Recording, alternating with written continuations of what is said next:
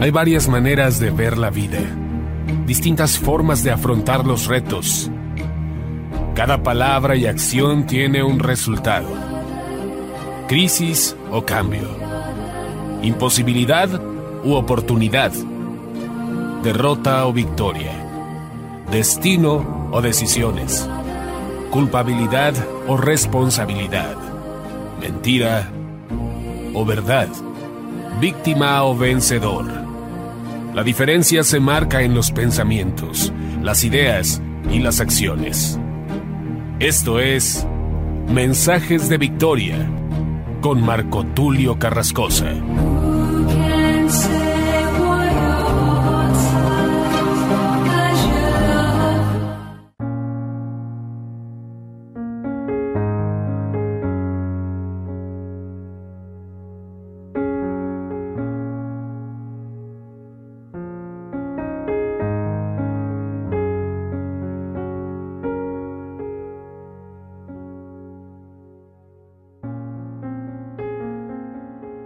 Bendiciones a todos. Qué alegría poderles saludar nuevamente a través de la radio, a través de internet y poder llegar hasta ustedes para compartirles el poderoso mensaje de la palabra de Dios. Hoy voy a compartirles un mensaje poderoso titulado Por sus frutos los conoceréis.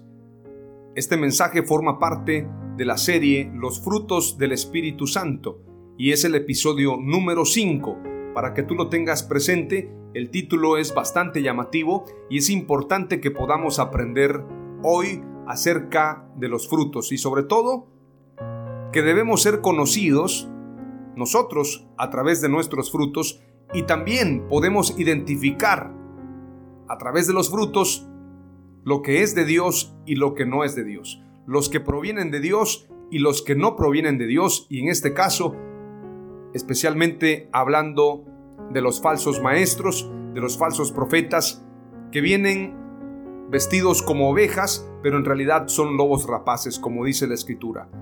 El mensaje de hoy, para que lo tengas muy presente, por sus frutos los conoceréis. Antes de compartirte este mensaje, quiero que hagamos una breve oración para pedirle al Espíritu Santo que nos dé sabiduría, nos dé inteligencia, revelación, nos dé sabiduría de lo alto para poder discernir y para poder entender estos mensajes.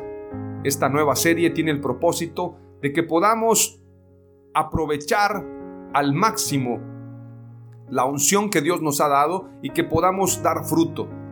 Fruto para vida eterna, frutos espirituales, frutos de amor, frutos de justicia, frutos que provienen de lo alto, es necesario que vivamos en base a esa conducta de los hijos de Dios, que seamos hijos de luz, que seamos luz en la tierra, que seamos luz en las naciones. Como dice Mateo 5:16, así brille vuestra luz delante de los hombres, para que vean vuestras buenas acciones y glorifiquen a vuestro Padre que está en los cielos.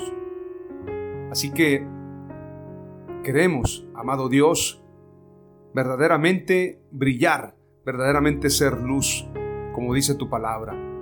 Cumplir con esa gran comisión y cumplir con esa encomienda que tú nos has dado. En el nombre de Jesús lo oramos y lo declaramos que así será. Amén. En el nombre de Jesús. Aleluya. Vamos a ir entonces de lleno al mensaje Vamos a hacerlo con mucho entusiasmo. Este mensaje es de motivación, pero también a la vez es un mensaje de exhortación. Por lo tanto, cumple con las dos funciones, la motivación y la exhortación en el mismo mensaje. Por sus frutos los conoceréis. Vayamos primeramente, para poder compartirte la primera palabra clave, quiero compartirte un poco acerca de lo que es el fruto. La palabra fruto procede del latín fructus, nombre de resultado a partir del participio del verbo frui, gozar de, disfrutar de, hacer uso de consumir. Estas palabras latinas se relacionan con una raíz indoeuropea, bruk, asociada doblemente a la idea de disfrutar y a los productos agrícolas, fruto. Ese es el significado de la palabra fruto y podemos ver también otro significado muy especial que tiene que ver con el origen. Fruto significa parte de la planta en que se transforma el ovario de la flor después de la fecundación. Contiene las semillas y se separan de la planta cuando está madura. La aceituna es el fruto del olivo. Producto de las plantas y de la tierra que tiene una utilidad, la tierra ya ha dado sus frutos. Es decir, que el fruto es el producto. Y el fruto, de alguna manera, depende de la semilla, depende de la raíz. Por esto, para que un árbol dé un fruto bueno, tiene que ser un árbol bueno. Por esto la escritura pone el ejemplo de los árboles. Todo buen árbol da buen fruto y todo árbol malo da malos frutos. De esto habla la escritura. No podemos burlar a Dios. Lo que es el fruto viene determinado en base a la semilla, en base a la siembra. El fruto tiene una simple característica de ser precisamente esa semilla que se transformó esa semilla que se transforma en fruto. Es decir, usted siembra aguacates, cosecha aguacates. Si siembra tomates, cosecha tomates. Si siembra uvas, cosecha uvas. Es imposible que usted siembre limones y coseche naranjas. O siembre mangos y coseche peras. O siembre fresas y coseche guanábanas. Es imposible. Lo que usted siembra, eso va a cosechar. Esa es una ley espiritual. Por lo tanto, tenemos que adentrarnos a lo que dice la escritura. Nos queda claro lo que es el fruto. Nos queda claro que el fruto se desprende de la planta y nos queda muy en claro que el producto o el fruto es en base a la tierra, en base a la semilla y en base a la raíz, es decir, la raíz del árbol. Por lo tanto, si queremos dar buenos frutos, tenemos que cuidar precisamente la semilla, la tierra y que la raíz verdaderamente esté fuerte para que el árbol esté fuerte y los frutos sean los más adecuados. Alguien que se dedique a la agricultura no me dejará mentir que para que un árbol pueda tener varias cosechas tiene que tener un mantenimiento. Los árboles también tienen un mantenimiento, tienen que cuidarse y se tiene que escoger la tierra para cada tipo de árbol. Hace algunos años conocí a un amigo empresario, él es millonario, o más bien multimillonario, y él descubrió, él se organizó de una manera muy especial, formando cooperativas. Él se encuentra en Guatemala. De hecho, es un tocayo, Tulio es su nombre. Tulio García, este empresario tan reconocido en Guatemala, hace muchos años decidió apegarse a personas que son expertos en el campo, expertos en la agricultura y expertos en el negocio agrícola, es decir, el negocio de exportación de productos agrícolas. Y él descubrió algo que no es el hilo negro, sin embargo, este descubrimiento lo convirtió en millonario. Descubrió que en algunas zonas de Guatemala, donde la gente acostumbraba a sembrar frijol, sembrar maíz, se podía sembrar otro tipo de verduras, otro tipo de frutas que eran muy bien pagadas en países europeos, en países asiáticos. Entonces él con el apoyo de ingenieros agrónomos, con el apoyo de expertos, fueron estudiando los diferentes tipos de tierra. Entonces él fue organizando obviamente cooperativas, comprando tierras, verdaderamente invirtió no solamente dinero, esfuerzo, pero donde se debía sembrar un cierto tipo de producto, él sembró para luego cultivar esos productos y venderlos. Entonces le dio un mayor potencial a la agricultura, donde estaban sembrando maíz y tenían solamente un negocio de maíz que tal vez les daba para sobrevivir, para vivir el día a día, pero no para salir de la pobreza.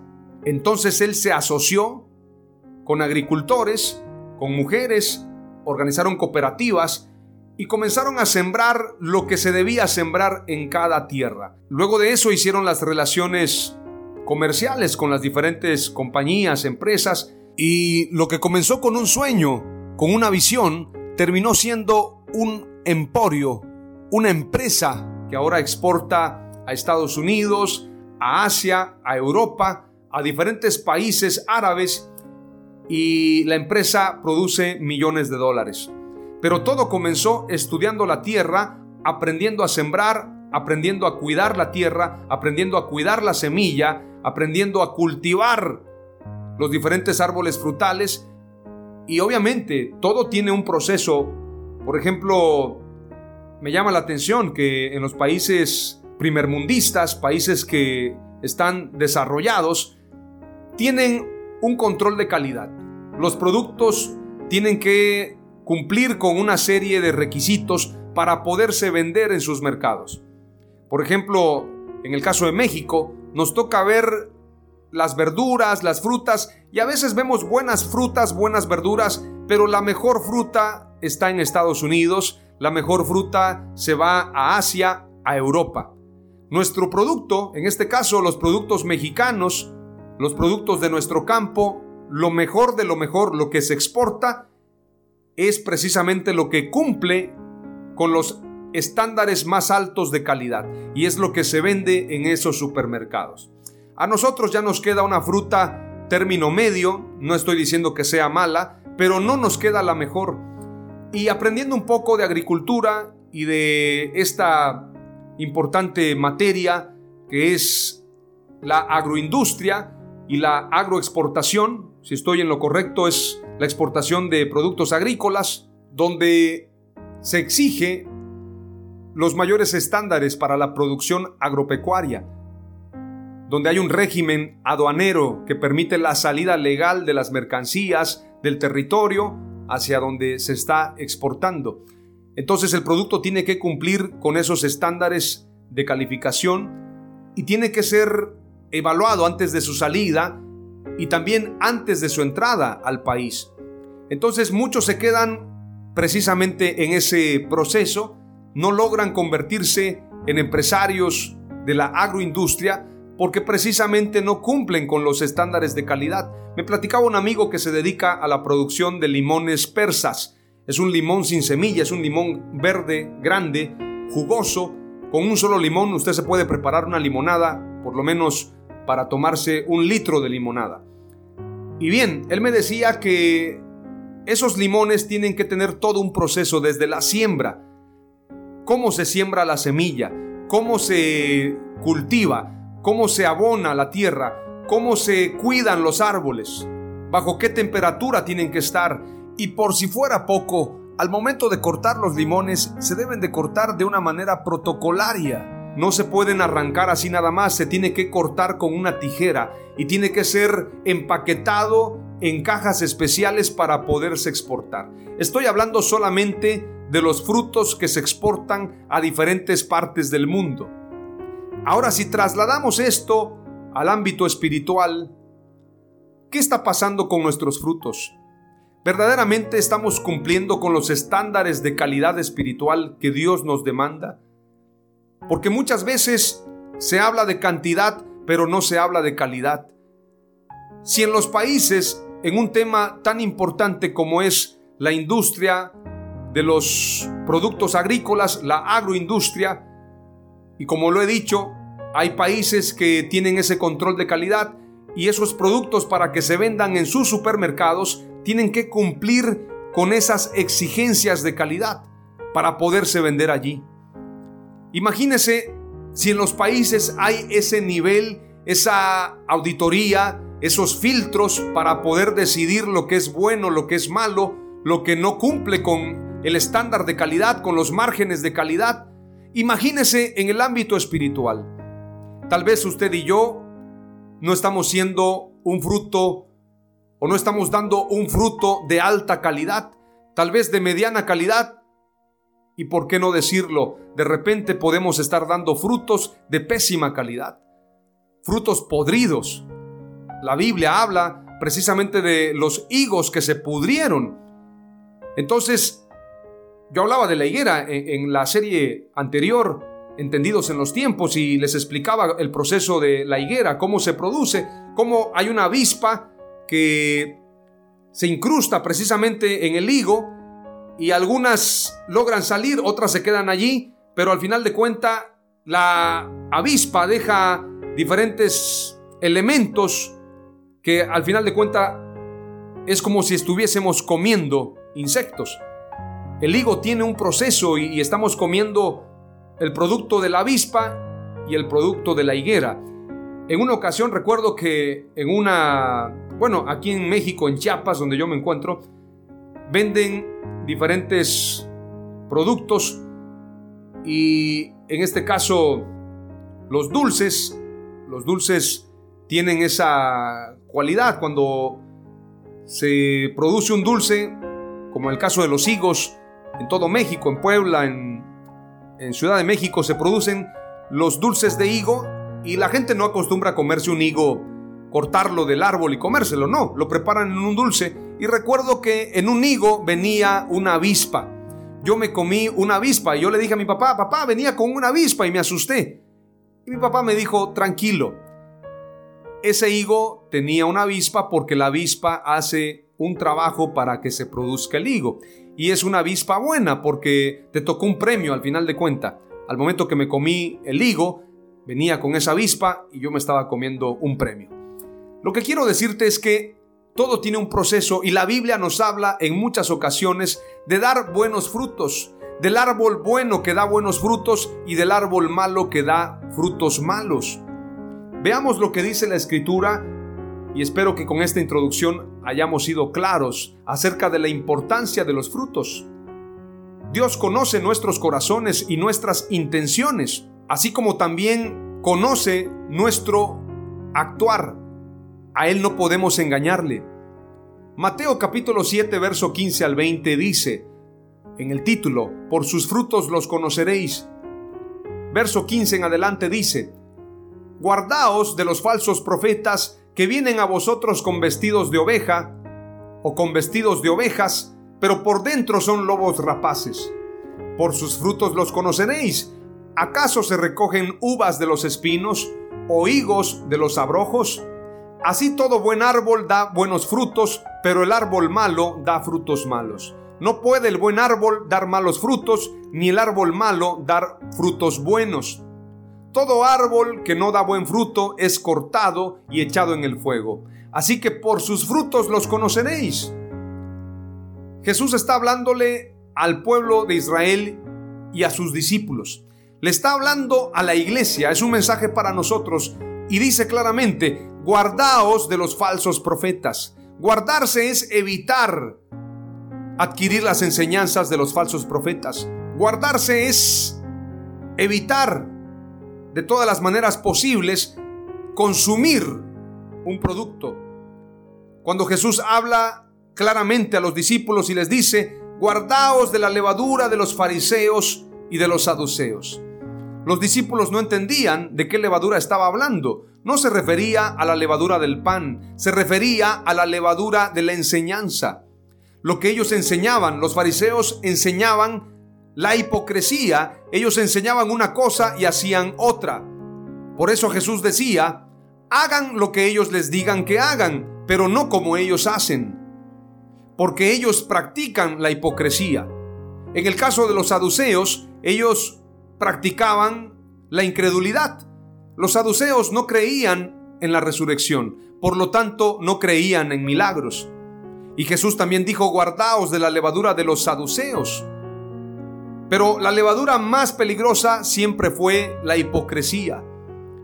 Y Jesús le dice a los discípulos, guardaos de los falsos profetas que vienen a vosotros con vestidos de ovejas, pero por dentro son lobos rapaces. Es decir, el mensaje es bueno. Ellos vienen con vestidos de ovejas, pero por dentro son lobos rapaces. Pero ¿cómo identificarlos? ¿Cómo saber lo que es bueno y lo que es malo? ¿Cómo discernir si son verdaderos profetas o falsos profetas. ¿Cómo discernirlo? La escritura dice, por sus frutos los conoceréis. ¿Acaso se recogen uvas de los espinos o higos de los abrojos? Así todo buen árbol da buenos frutos, pero el árbol malo da frutos malos. No puede el buen árbol dar malos frutos, ni el árbol malo dar frutos buenos. todo árbol que no da buen fruto es cortado y echado en el fuego, así que por sus frutos los conoceréis. Los frutos son las palabras y las acciones, porque de la abundancia del corazón habla la boca, y de la abundancia del corazón actuamos. Entonces, la manera más clara de conocer a alguien es a través de sus palabras y sus acciones. A través de su actuar. Hay personas que piensan que pueden engañar, pero si tú pones atención a esa persona, por sus frutos lo vas a conocer. Por eso Jesús no solamente predicaba, sino también hacía, y Jesús decía también, y dice su palabra, que seamos hacedores de su palabra, no oidores solamente. El predicador debe predicar con sus hechos. Tiene que predicar con sus espaldas, con sus acciones, no solamente con palabras. Hechos, no palabras, decía un político hace muchos años. Hechos, no palabras, dice la escritura también. Amaos los unos a los otros, con amor de hechos y no de palabras, con amor no fingido, dice la escritura. Veamos lo que dice también Lucas capítulo 6, verso 43 al 44.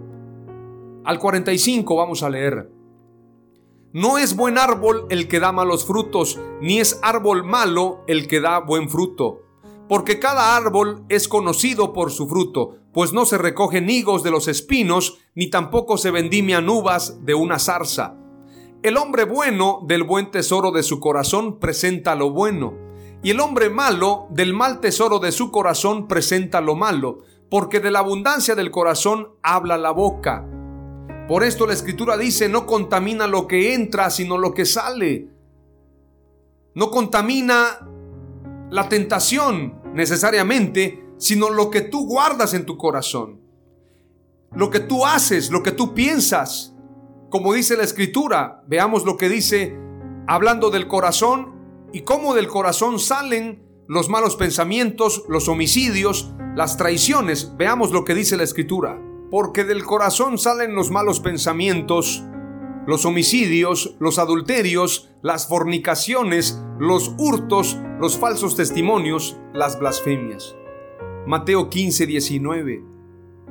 Es del corazón donde salen esos malos pensamientos.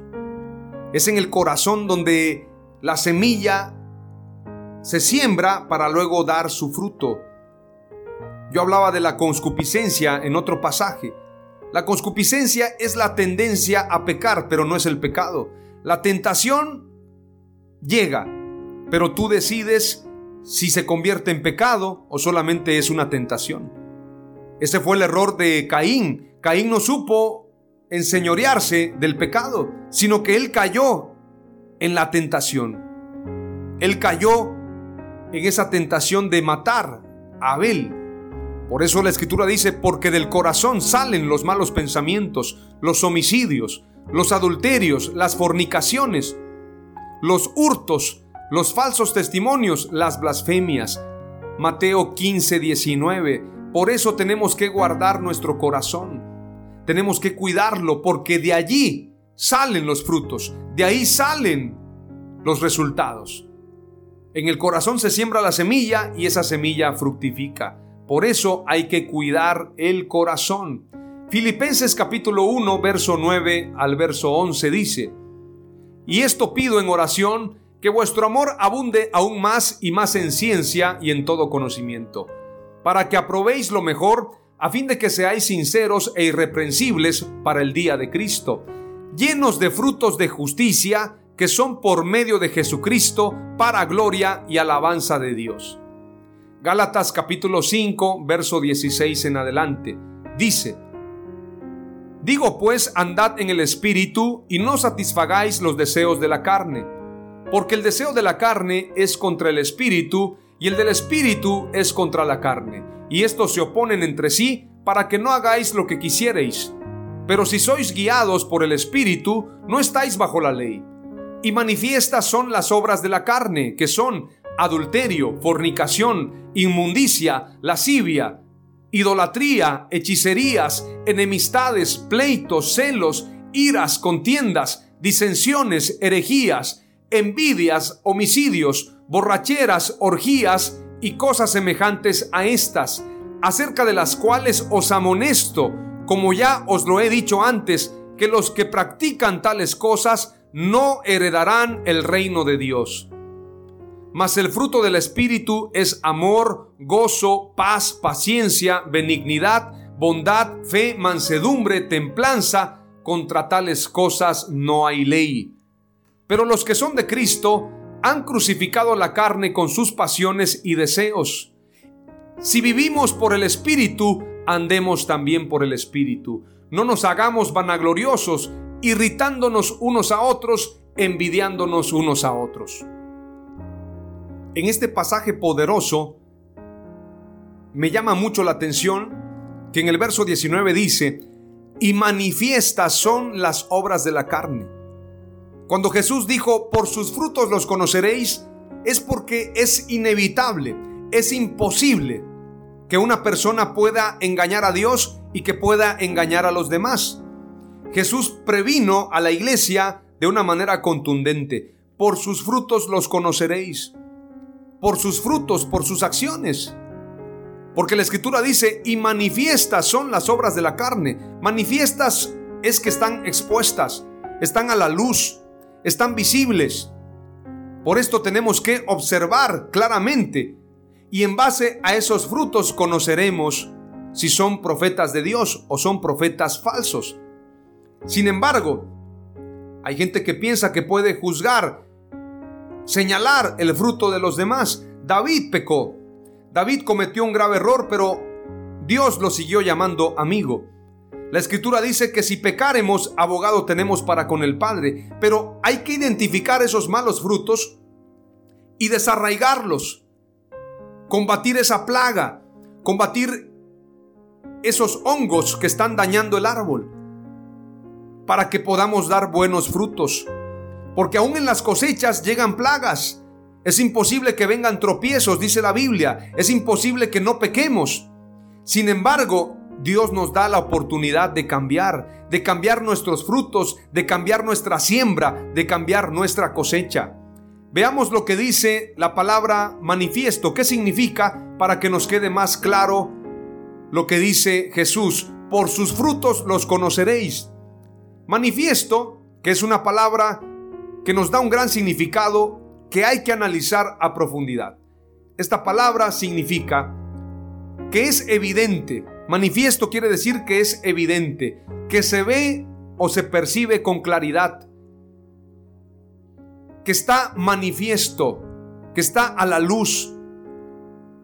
Como cuando alguien quiere engañar y el falseamiento es manifiesto. Como cuando alguien presenta billetes falsos y dice es que son billetes buenos, son billetes reales. Entonces, si una persona conoce verdaderamente los billetes originales, son manifiestos estos billetes falsos. La persona se da cuenta. Por esto yo he dicho que para conocer lo falso tenemos que identificar primero lo verdadero. Como decía un trabajador de un banco, le preguntaban cómo lograba él identificar los billetes falsos de manera tan rápida, solamente con el tacto. Él estaba contando los billetes y apartaba los billetes falsos. Entonces le preguntaron, ¿cómo haces para identificar los billetes falsos de manera tan rápida? Y él dijo, conozco los billetes originales, los billetes fidedignos, los billetes auténticos. Entonces, conociendo los auténticos, identifico los que son falsos. Otro significado de la palabra manifiesto, escrito breve que un grupo o movimiento político, religioso, filosófico, artístico o literario dirige a la opinión pública para exponer y defender su programa de acción considerado revolucionario o novedoso con respecto a lo establecido anteriormente. Un manifiesto es un escrito, pero manifiesto precisamente tiene como origen o como palabra etimológica precisamente lo que es evidente, lo que es manifiesto, lo que estamos declarando. Porque a veces nuestras acciones hablan más fuerte que nuestras palabras. Por lo tanto, tenemos que cuidar lo que hacemos y lo que hablamos, porque los frutos nos hacen ser o no ser buenos árboles. Por los frutos somos conocidos, como buenos o como malos. La primera palabra clave que te comparto es la siguiente. Los frutos son visibles, están a la vista. Nadie puede engañar cuando los frutos están a la vista. Si usted ve un fruto, usted no puede decir son tomates cuando son papas. Usted no puede decir que son limones cuando son naranjas. Los frutos son manifiestos, los frutos están a la vista. Primer palabra clave, los frutos son visibles. La segunda palabra clave tiene que ver con lo que dice Lucas capítulo 13. Este pasaje es muy poderoso. Veamos lo que dice desde el verso 1. En este mismo tiempo estaban allí algunos que le contaban acerca de los Galileos cuya sangre Pilato había mezclado con los sacrificios de ellos. Es decir, Pilato no era una persona de un carácter muy noble, Pilato era un hombre de guerra, era un hombre sanguinario, como lo dice el verso 1 del capítulo 13. Verso 2, respondiendo Jesús les dijo, ¿pensáis que estos Galileos, porque padecieron tales cosas, eran más pecadores que todos los Galileos? Os digo, no, antes si no os arrepentís, todos pereceréis igualmente. O aquellos 18 sobre los cuales cayó la torre en Siloé y los mató, ¿pensáis que eran más culpables que todos los hombres que habitan en Jerusalén? Os digo, no, antes si no os arrepentís, todos pereceréis igualmente. Y después de este mensaje tan poderoso, habla precisamente de la higuera estéril Veamos lo que dice el verso 6. Dijo también esta parábola, tenía un hombre una higuera plantada en su viña, y vino a buscar fruto en ella, y no lo halló. Y dijo al viñador, He aquí hace tres años que vengo a buscar fruto en esta higuera, y no lo hallo, córtala. ¿Para qué inutiliza también la tierra? Él entonces respondiendo le dijo, Señor, déjala todavía este año, hasta que yo cabe alrededor de ella y la abone y si diere fruto, bien, y si no, la cortarás después. Qué impresionante ese pasaje.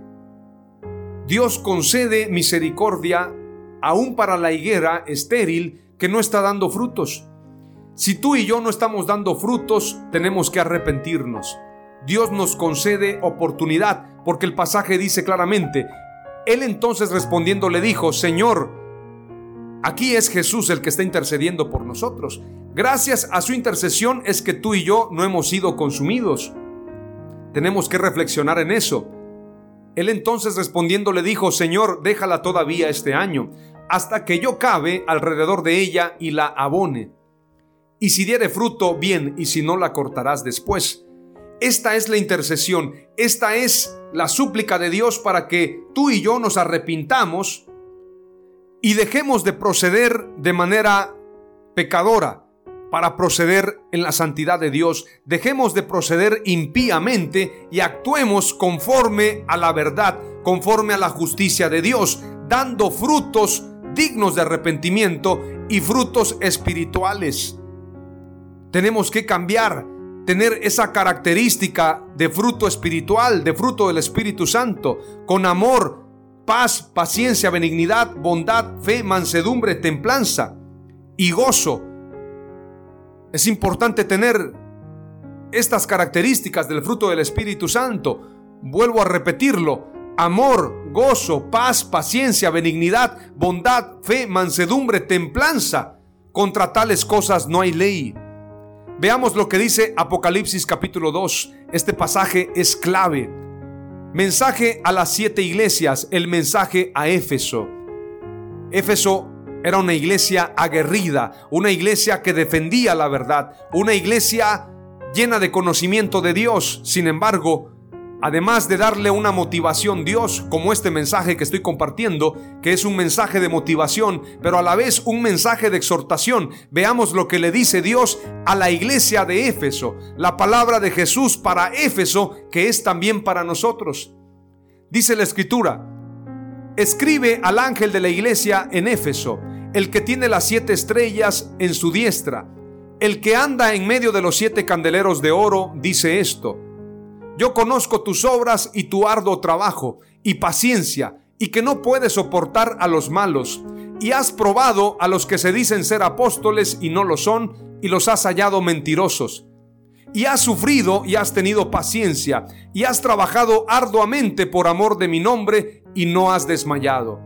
Pero tengo contra ti que has dejado tu primer amor.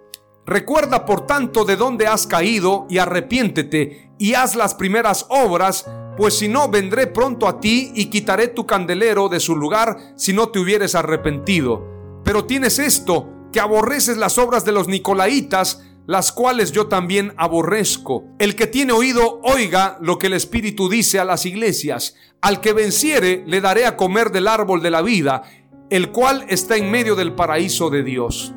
En este mensaje poderoso, es clave lo que dice el verso 5. Recuerda por tanto de dónde has caído y arrepiéntete y haz las primeras obras pues si no vendré pronto a ti y quitaré tu candelero de su lugar si no te hubieres arrepentido.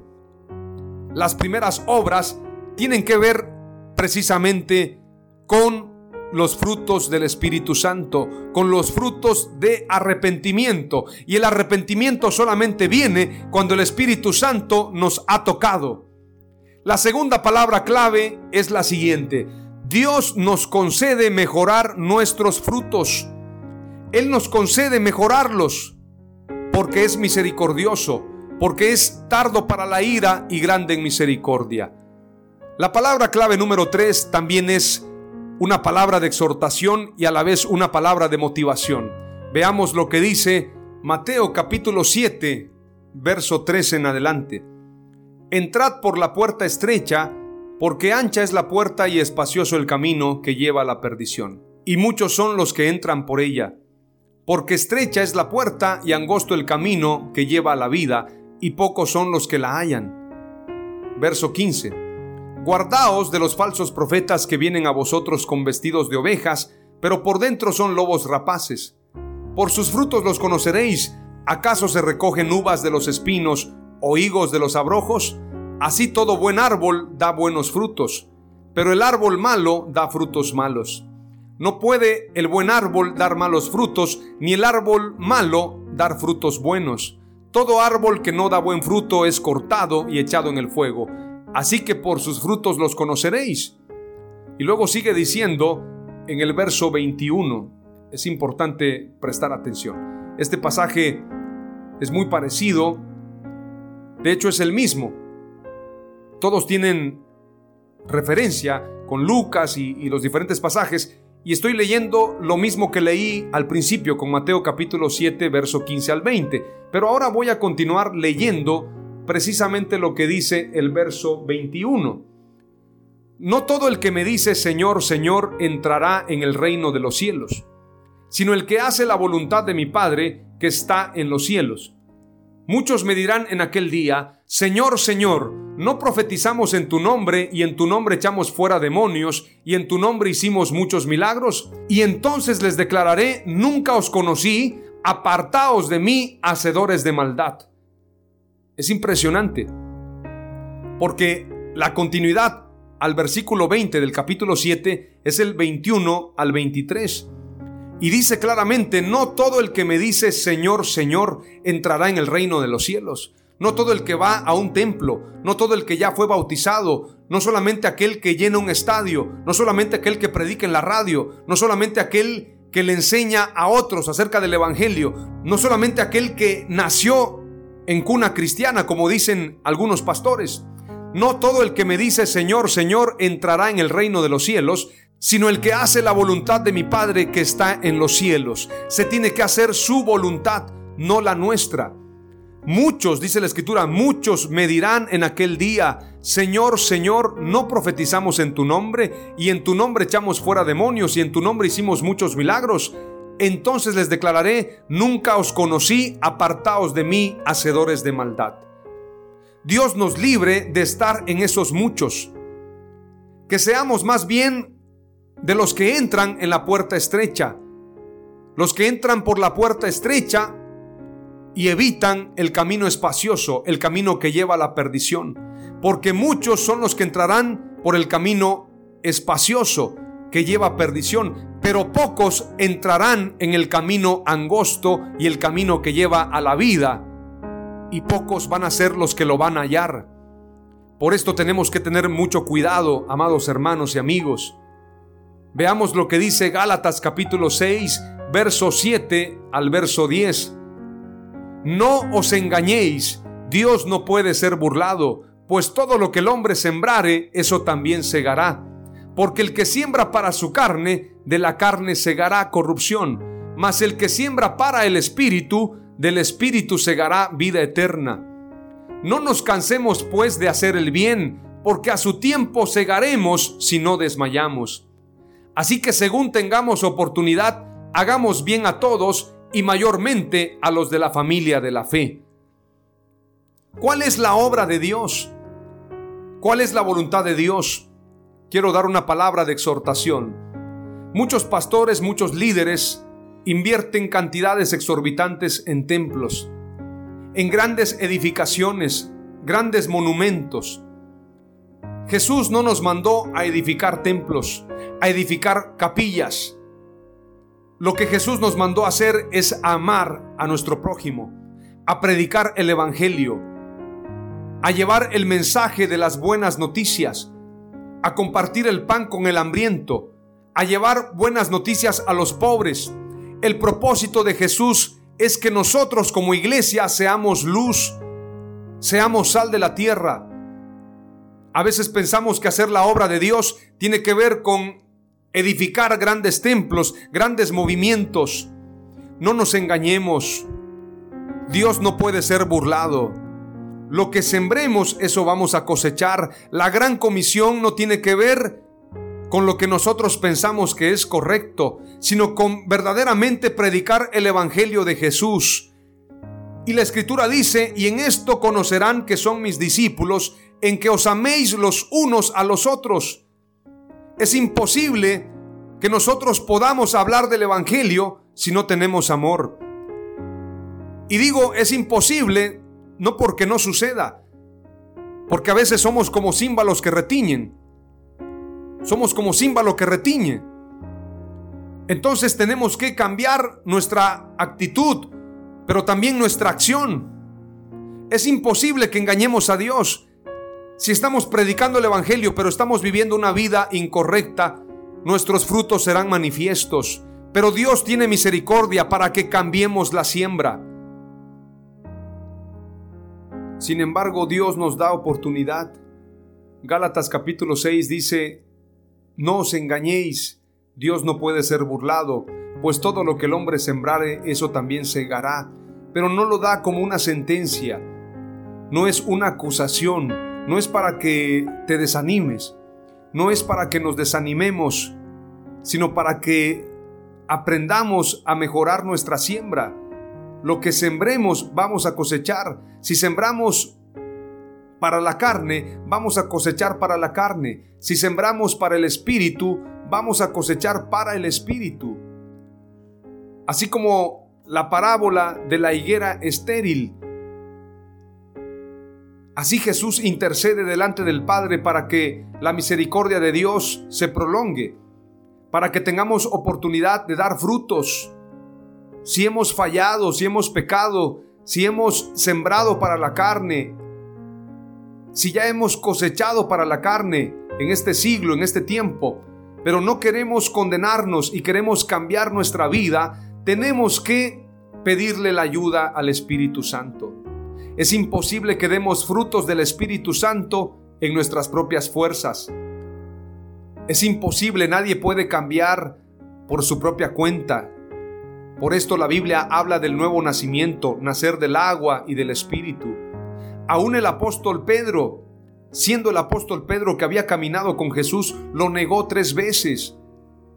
Sin embargo, cuando recibió la llenura del Espíritu Santo, el apóstol Pedro pudo enfrentarse aquellos mismos que lo persiguieron. Porque cuando prendieron a Jesús, precisamente el apóstol Pedro se encontraba acompañando a Jesús, lo seguía de lejos. Y precisamente en esa ocasión,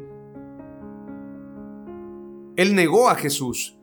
En ese momento, por esa persecución que habían generado los fariseos, los maestros de la ley. Pero a esas mismas autoridades que el apóstol Pedro les tuvo temor, temor a que lo encarcelaran, a que lo mataran, a esas mismas autoridades el apóstol Pedro les dijo, juzgad vosotros si es bueno obedecer a los hombres antes que a Dios. El apóstol Pedro se enfrentó a ellos porque estaba lleno del Espíritu Santo. David reconoce la obra del Espíritu Santo, por eso él declara, no apartes de mí tu Santo Espíritu. Este salmo lo escribe David después de haber pecado con Betsabé. Leamos un poquito lo que dice la escritura. Salmo 51, oración de arrepentimiento. Al músico principal, Salmo de David, cuando el profeta Natán fue a él después de que David tuvo relaciones con Betsabé. Betsabé, la esposa de Urías. David había pecado con Betsabé y pensó que podía esconder su pecado, pensó que podía burlarse de Dios y el profeta Natán le contó una parábola. Ejemplificó lo que David había hecho y le dijo, había un hombre que tenía muchas ovejas y había otro que tenía solamente una, a la cual cuidaba, a la cual protegía. Y resulta que este hombre millonario que tenía muchas ovejas, le quitó la oveja a este pobre hombre, la sacrificó, la mató y lo dejó sin oveja, parafraseando lo que dice el profeta Natán. David se rasgó las vestiduras y dijo, ese hombre debe morir porque cometió una injusticia. El profeta Natán le dijo, el tal hombre eres tú, que tomaste la mujer de Urías, habiendo podido tomar cualquier otra mujer de las princesas y concubinas que tienes en tu reino, tomaste a Betsabé. Ese pecado fue muy grave. Asociación delictuosa. Homicidio calificado. Un delito bastante grave, un pecado abominable el que cometió David, pero no somos nadie para juzgarlo. Sin embargo, después de que el profeta Natán lo exhorta y le da esta palabra, David escribe este salmo que habla de arrepentimiento y dice, Ten piedad de mí, oh Dios, conforme a tu misericordia. Por tu abundante compasión borra mis rebeliones, lávame más y más de mi maldad y límpiame de mi pecado. Porque yo reconozco mis rebeliones y mi pecado está siempre delante de mí. Contra ti, contra ti solo he pecado y he hecho lo malo ante tus ojos seas tú reconocido justo en tu palabra y tenido por puro en tu juicio. He aquí en maldad he nacido y en pecado me concibió mi madre. He aquí tú quieres la verdad en lo íntimo y en lo secreto me has hecho comprender sabiduría. Quita mi pecado con hisopo y seré limpio. Lávame y seré más blanco que la nieve. Hazme oír gozo y alegría y se regocijarán estos huesos que has quebrantado. Esconde tu rostro de mis pecados y borra todas mis maldades. Crea en mí, oh Dios, un corazón puro y renueva un espíritu firme dentro de mí. Verso 11 que es clave. Y verso 12 también. No me eches de tu presencia ni quites de mí tu Santo Espíritu. Devuélveme el gozo de tu salvación y un espíritu generoso me sustente. Esta es la oración de un hombre que pecó, pero se arrepintió. Y esa es la oración que tú y yo tenemos que hacer, arrepentirnos. Porque la escritura dice, no os engañéis, Dios no puede ser burlado, pues todo lo que el hombre sembrare, eso también segará. Lo que sembró David fue lo que cosechó. Decía un predicador, Dios puede perdonarte, pero la consecuencia de tu pecado estará ahí. Como dicen algunos filósofos, Dios perdona, el hombre a veces, la naturaleza nunca. Lo que tú siembras, eso lo vas a cosechar. Es una ley, la ley de la siembra y la cosecha. Dios te perdona, pero la consecuencia de tu pecado no se puede borrar, no se puede quitar. Por esto David tuvo la consecuencia de su pecado. Por esto cuando nosotros pecamos y cometemos errores tenemos consecuencias. Sin embargo, Dios es misericordioso. Aún el hijo pródigo falló, se alejó de su casa, malgastó su dinero, Pero cuando se arrepintió, su padre le hizo una fiesta, ejemplificando lo que sucede cuando tú y yo nos arrepentimos. Dios hace una fiesta, alegramos a su Santo Espíritu. La palabra clave número 3 es la siguiente. Dios no puede ser burlado. Lo que siembres cosecharás. Lo que sembremos cosecharemos. Es una ley. Así que tenemos que cambiar nuestra siembra para que podamos cambiar nuestra cosecha. Como dice Gálatas, porque el que siembra para su carne, de la carne segará corrupción, es decir, muerte. Mas el que siembra para el espíritu, del espíritu segará vida eterna. ¿Cuántos quieren tener vida eterna? ¿Cuántos quieren cosechar vida? Tenemos que sembrar en vida frutos del Espíritu Santo. La palabra clave número 4 tiene que ver con lo que voy a leerles ahora. El tiempo se ha ido rápido, pero voy a aterrizar el mensaje con lo que dice Judas capítulo 1, verso 11 en adelante. Hay de ellos porque han seguido el camino de Caín, por recompensa se lanzaron en el error de Balaam y perecieron en la insurrección de Coré. Estos que participan en las comidas fraternales de ustedes son manchas, apacentándose a sí mismos sin temor alguno.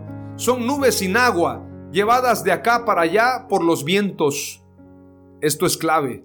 Son árboles marchitos como en otoño, sin fruto, dos veces muertos y desarraigados. Son fieras olas del mar que arrojan la espuma de sus propias abominaciones. Son estrellas errantes para las cuales está reservada para siempre la profunda oscuridad de las tinieblas.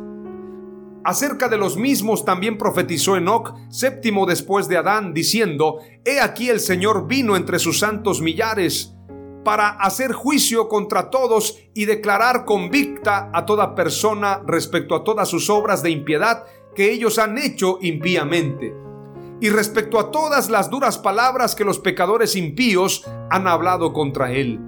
Estos se quejan de todo y todo lo critican andando según sus propios malos deseos. Su boca habla arrogancias, adulando a las personas para sacar provecho. Está hablando de los falsos profetas. Mateo 7, 17 al 19 dice, Así todo buen árbol da buenos frutos, pero el árbol malo da frutos malos. No puede el buen árbol dar malos frutos, ni el árbol malo dar frutos buenos.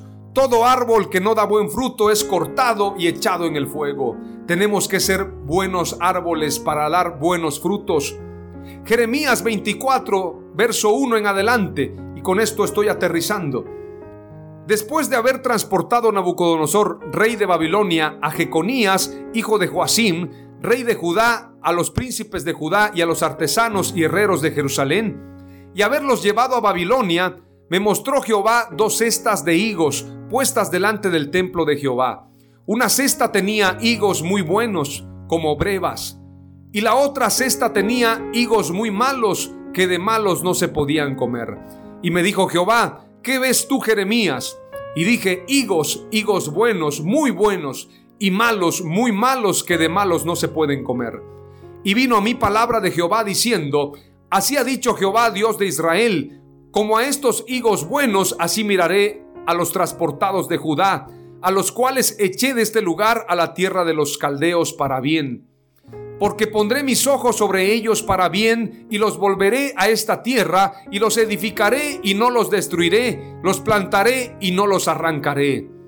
Y les daré corazón para que me conozcan que yo soy Jehová, y me serán por pueblo, y yo les seré a ellos por Dios, porque se volverán a mí de todo su corazón y como los higos malos, que de malos no se pueden comer, así ha dicho Jehová, pondré a Sedequías, rey de Judá, a sus príncipes y al resto de Jerusalén, que quedó en esta tierra, y a los que moran en la tierra de Egipto, y los daré por escarnio y por mal a todos los reinos de la tierra, por infamia, por ejemplo, por refrán y por maldición a todos los lugares a donde yo los arrojé y enviaré sobre ellos espada, hambre y pestilencia hasta que sean exterminados de la tierra que les di a ellos y a sus padres. Esta palabra es una palabra de exhortación. Si queremos ser higos buenos, frutos buenos, tenemos que cambiar nuestras acciones. Tenemos que hacer las primeras obras. la restitución del daño. Arrepentimiento es cambiar nuestra acción. El que robaba ya no robe más. El que tenga comida, comparta con el que no tiene comida. El que tenga dos túnicas, compártale al que no tiene. El que tenga riquezas, comparta con el pobre. El que haya cometido un daño, restituya ese daño. Recientemente, y lo digo como una autocrítica y de manera personal, observando lo que sucede en nuestro país. Nuestro presidente, Andrés Manuel López Obrador, comentó que le pediría perdón a los mayas. Los mayas respondieron en mi país, está bien pedir perdón cuando hay restitución del daño. Si van a pedir perdón, restituyan el daño que le han hecho a los mayas y detengan el daño que le siguen haciendo. Esto me llevó a reflexión. A veces pedimos perdón sin restituir el daño.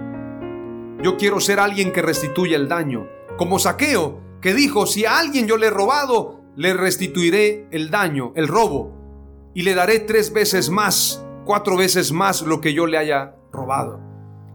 Eso es arrepentimiento y tú y yo tenemos que estar arrepentidos y mostrar nuestros buenos frutos. Mateo 5:16 dice, Así brille vuestra luz delante de los hombres, para que vean vuestras buenas acciones y glorifiquen a vuestro Padre que está en los cielos. Cerramos con las cuatro palabras claves. La última palabra clave es, el árbol bueno da frutos buenos y el malo frutos malos. Hago el resumen de las cuatro palabras clave, guárdalas en tu corazón. Los frutos son visibles.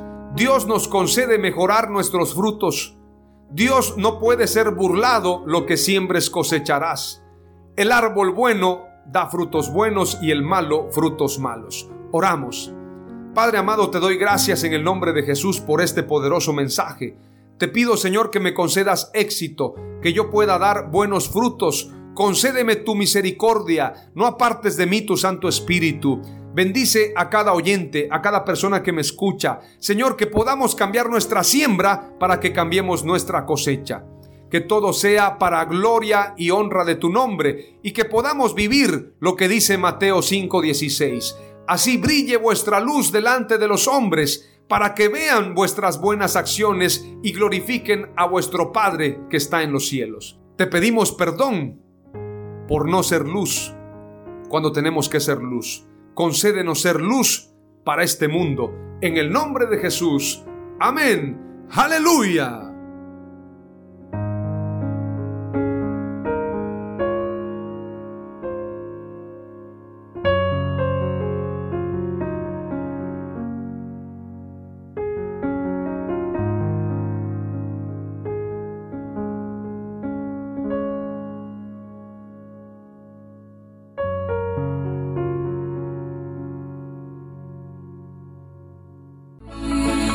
Fue Mensajes de Victoria con Marco Tulio Carrascosa. Gracias por escucharnos y seguirnos en nuestras redes sociales. Si deseas invitarnos a tu ciudad, escríbenos por inbox o al WhatsApp 961 66 882 99 961 66 882 99.